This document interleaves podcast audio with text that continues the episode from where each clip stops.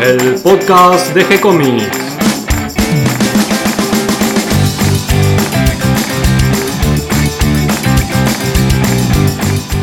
Muy bienvenidos a un nuevo episodio de G-Comics, el podcast donde hablamos de todas las técnicas necesarias para realizar un cómic, cómo dibujar un manga y todo el conocimiento requerido para dibujar esa historieta que tenemos en la cabeza.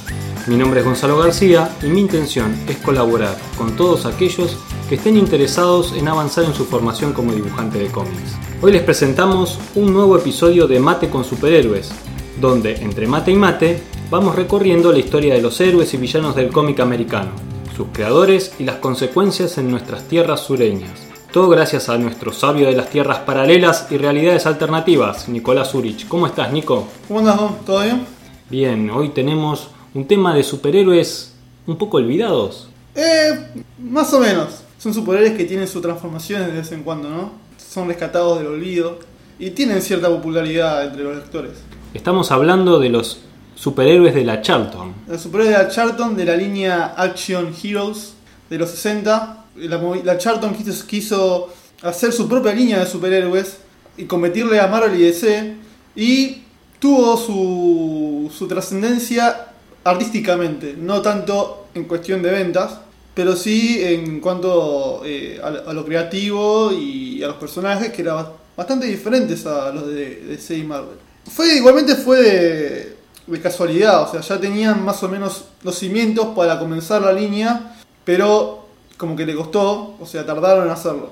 Para comenzar, o sea, la, Charlton eh, era una editorial que entre otras cosas editaba historietas y editaba cosas eh, eh, o sea, editaba los géneros populares de la época, que era la ciencia ficción, western, romance, policiales, guerra, pero superhéroes hasta ese momento no. Había recuperado los derechos del bicho azul, que era un personaje... Eh, bicho azul. Blue Beetle, que era un personaje de la Edad Dorada, que lo había rescatado, o se había quedado con sus derechos, y los había empezado, había empezado a republicar historias viejas. En 1960, la Charlton, que hasta en ese momento no tenía personajes ya instalados, o sea, eran historias autoconclusivas. Y en 1960 crea su primer superhéroe, que es el Capitán Atom, creado por eh, Joe Hills, que era el guionista, y el dibujante era Steve Ditko, que en ese momento nadie sabía que iba a ser el creador de, uno de los creadores de Spider-Man. El Capitán Atom era un, un, trabajador así medio técnico, que estaba trabajando en un cohete que accidentalmente es lanzado al espacio y el personaje sufre o sea, el cohete explota y él perece, pero bueno, en esa explosión hay una reacción medio atómica y el personaje, bueno, se atomiza y consigue poderes, que son los poderes de Capitán Atom. Y usaba un traje amarillo y rojo que, y que tenía escamas, que, que le permitía a la gente que no sufra la radiación que él irradiaba. El Capitán Atom siguió durante muchos años, pasando de revista a revista, pero este disco estaba ya en su momento de gloria con Spider-Man y el Doctor Strange, entre otras cosas. Pero llega a 1965, lamentablemente esa dupla histórica Stan Lee y Steve se rompe y Steve Ditko se tiene que ir de Marvel porque ya le habíamos comentado en otro de los podcasts cuando hablamos de la historia de Marvel que la, bronca entre ambos fue la identidad secreta del Duende Verde. Eh, ganó la pulsada Stan Lee y este disco decide irse y eh, cae de nuevo en la Charlton. Y Dick Giordano, que era el editor, mm, en ese momento era un editor más, después terminó siendo uno de los grandes coordinadores, artistas y hasta directivos de la DC, eh, le propone hacer una línea de superhéroes bien interesante, más, más ampliada, ¿no? Pero en aquel momento eh, Dick Giordano justamente no estaba en la DC. No, no, estaba en la Charlton. Claro. Él era editor de la Charlton y le propone a este bueno, ampliar la línea de superhéroes. Este disco acepta, no, era, no le iban a pagar tan bien como en Marvel, pero iba a tener una libertad creativa que en Marvel no la tenía ni en sueños. Y entonces le ponen toda la pila a los, todas las pilas a los superhéroes que iban a hacer. A Capitán Atom, por ejemplo, le cambian el traje, era un traje azul, plateado, ya no se enfrentaría a comunistas, como siempre, que era lo que hacían los superhéroes en esa época, sino que ya se enfrentaría a villanos, como Doctor Espectro. Y dentro de la revista del Capitán Atom introducen al escarabajo azul, a Blue Beetle, al nuevo Blue Beetle, que eh, en ese momento, antes del, Capitán, antes de que Steve Ditko cayera en la Charlton, Lo habían relanzado, pero le habían cambiado un toque el origen, era un arqueólogo, ya no era un policía. Bueno, este nuevo Blue Beetle sería uno totalmente nuevo, con una identidad nueva, se llamaría Ted Cord eh, y usaría su tecnología de, al- de alta punta para combatir el crimen. Tenía su bicho nave. Blue Beetle, yo le digo bicho azul, porque acá en Argentina cariñosamente lo conocemos como bicho azul por, la revista de perfil. Blue Beetle termina siendo, termina siendo bastante exitoso, consigue su propia revista, que lamentablemente dura 5 números, y dentro de la revista de, de Blue Beetle, Steve Ditko también presenta a otro personaje, a otro superhéroe, que sería Question. Eh, Question Mick Sage era un periodista que investiga una banda de mafiosos, pero va demasiado lejos en investigación y su vida corre peligro. Entonces decide ser un justiciero. Y lo que usa es un maquillaje que le cubría la cara.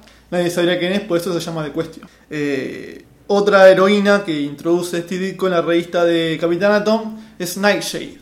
Que sería como una especie de interés amoroso del Capitán Atom, pero eh, no tenía mucha importancia dentro de. No, no- no tenía serie propia, por ejemplo.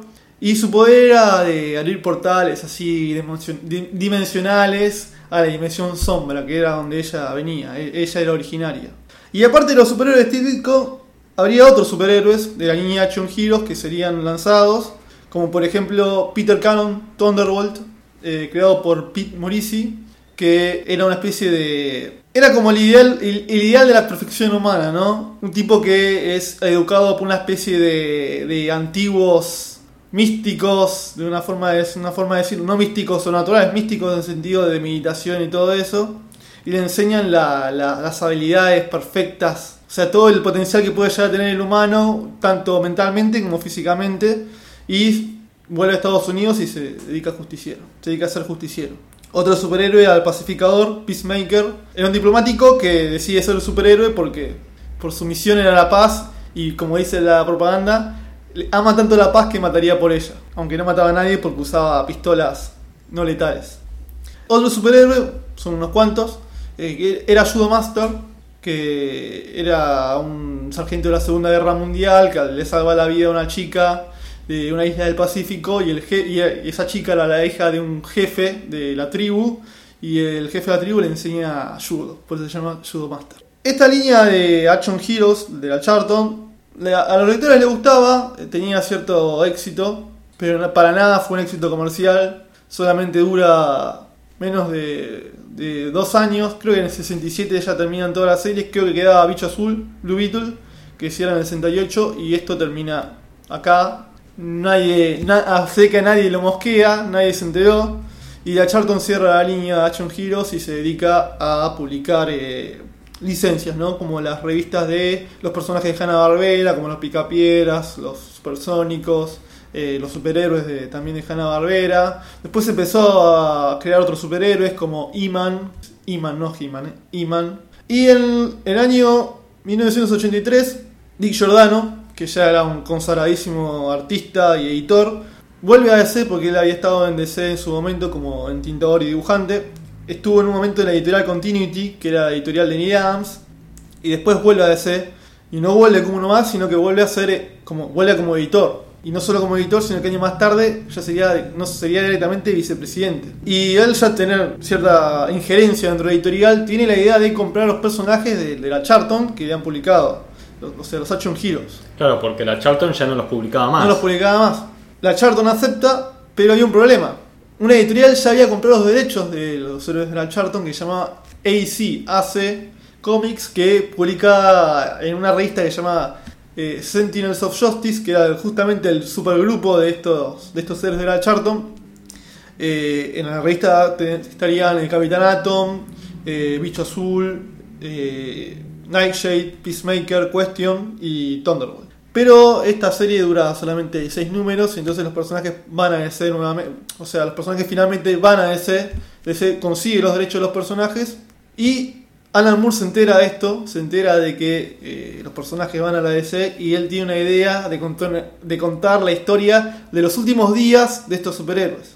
Rick Giordano primero le dice que sí, que estaba bueno. Y cuando estaba escribiendo la historia, se la entrega y dice: No, mejor te vas a tener que buscar unos equivalentes porque nosotros tenemos pensado hacer otras cosas con estos personajes. Claro, necesitaban que esos personajes continúen, no que terminen sus días. Claro, claro, porque Alan Moore básicamente iba a terminar con la historia de algunos de los personajes, no con todos.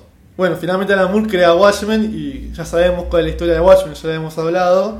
Pero esto, DC al final, ¿era solo un, eh, un capricho de DC de que no usara a los personajes Alan Moore o los iba a realmente usar? Bueno, sí, finalmente los usa y los, introduce dentro del universo DC y la manera de introducirlos fue la forma más caótica porque los presenta dentro de Crisis en Tierras Infinitas, en, la, en esa miniserie que todos amamos, pero que es un quilombo. Que estamos hablando del año más o menos. mil- 85. 85, 1985. Introduce a los héroes de la Charlton en la Tierra 4. Eh, y vemos que se pelean con varios de los superhéroes de DC, todo. Pero bueno, la crisis pasa. ¿Y qué, qué es lo que pasa en Crisis en Tierras Infinitas? Todas las tierras paralelas que había en el universo DC no existen más. Y todos los superhéroes que estaban dispergados por ahí terminan todos viviendo en una, sola, en una sola tierra con una sola continuidad. Ya no había versiones distintas de personajes y todo eso. Bueno, entonces los superhéroes de Charlton siempre vivieron en el universo DC y siempre interactuaron con el resto de los personajes.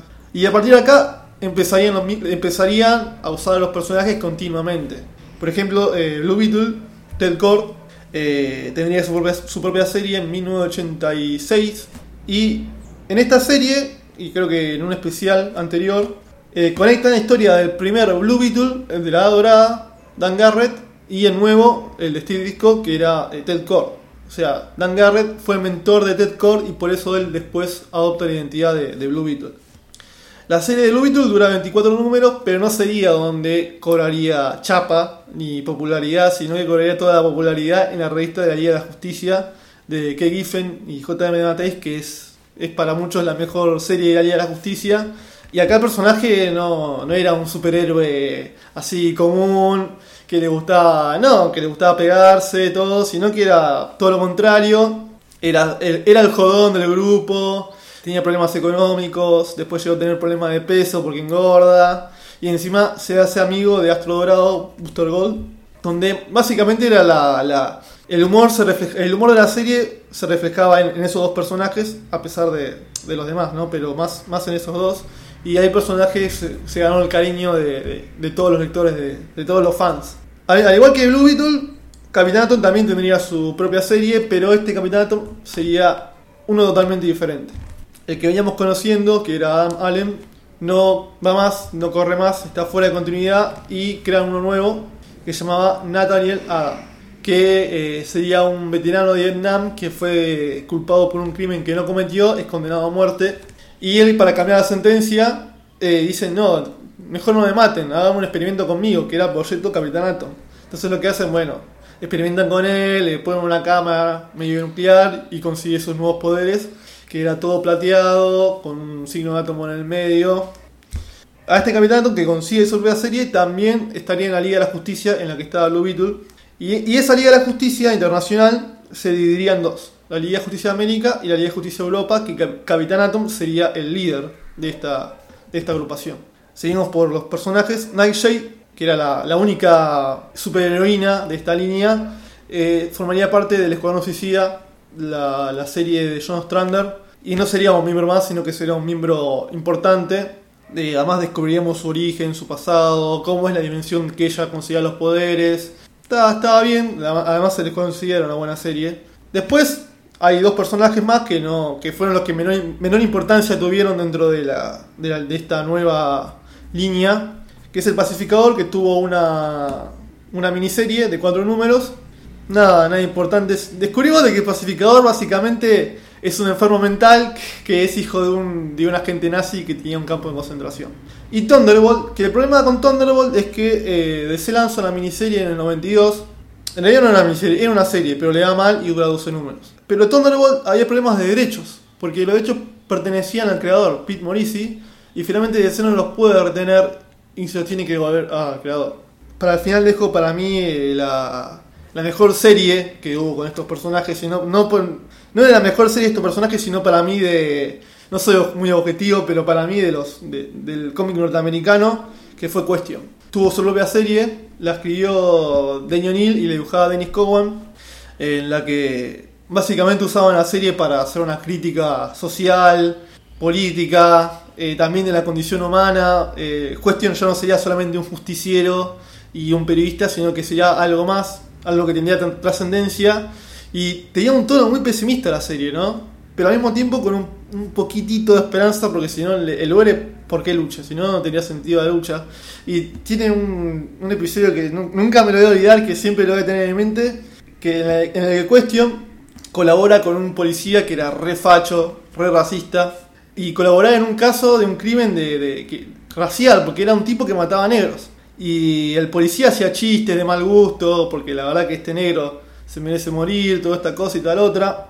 Question lo odiaba, y cuando finalmente terminan, cierran el caso, Question lo manda a freír churros, le dice, mirá, vos me un mal tipo, sos lo peor, la verdad que el mundo estaría mucho mejor sin vos. Y en ese momento que Question le dice todo eso al tipo, aparece un político al que Question había denunciado como periodista, lo quiere matar, agarra la pistola, pega el balazo y justo este tipo que Question odiaba, arriesga su vida y le da a él. Y Question se quiere matar, o sea, ¿cómo puede ser que este tipo que es un maldito, que yo le acabo de decir de todo, arriesgue la vida por mí? Y ahí se... Question termina la, la frase diciendo que al final eh, no existen buenas ni malas personas. Termina así el episodio. Eh, ese me encantó y tiene un montón de historias así. La verdad de Question lo recomiendo, lo recomiendo a full. Es una gran historia. Repetir los autores de. de Denny O'Neill y Dennis Cowan, que justamente es afroamericano. Y fue el que le, tiró la idea a Denny O'Neill escribir esta, esta historia de, que se llama Epitafio para, un, Epitafio para un héroe, justamente se llama este, este episodio. Y bueno, corren los años, los superhéroes ya de la Charlton se hicieron lugar en DC, ya son claves importantes. Y en un momento de DC los junta a estos héroes de la Charlton y forma un grupo que llamó LAO, Living Assault Weapons, o Armas de Asalto Vivientes, que estarían todos, más el Sargento Steel, que ya era un personaje de la Charlton que ya había comprado, pero como no es superhéroe no lo nombré. Es una miniserie de seis números que nada, nada importante. Y bueno, pasan muchas cosas en el medio, el Capitán se vuelve malo, Blue Beetle muere, es asesinado, Question muere también, y básicamente los superhéroes de la Charlton casi no, en un momento casi ni se usaban, porque yo tenía la teoría de que no se usaban por cuestiones de derechos, porque fue todo justo en el mismo momento, porque Blue Beetle muere y al año siguiente muere Question. Ese mismo año que muere Question, el Capitán Atom se hace malo y no usa más la identidad de Capitán Atom, sino que se llamaba Monarca.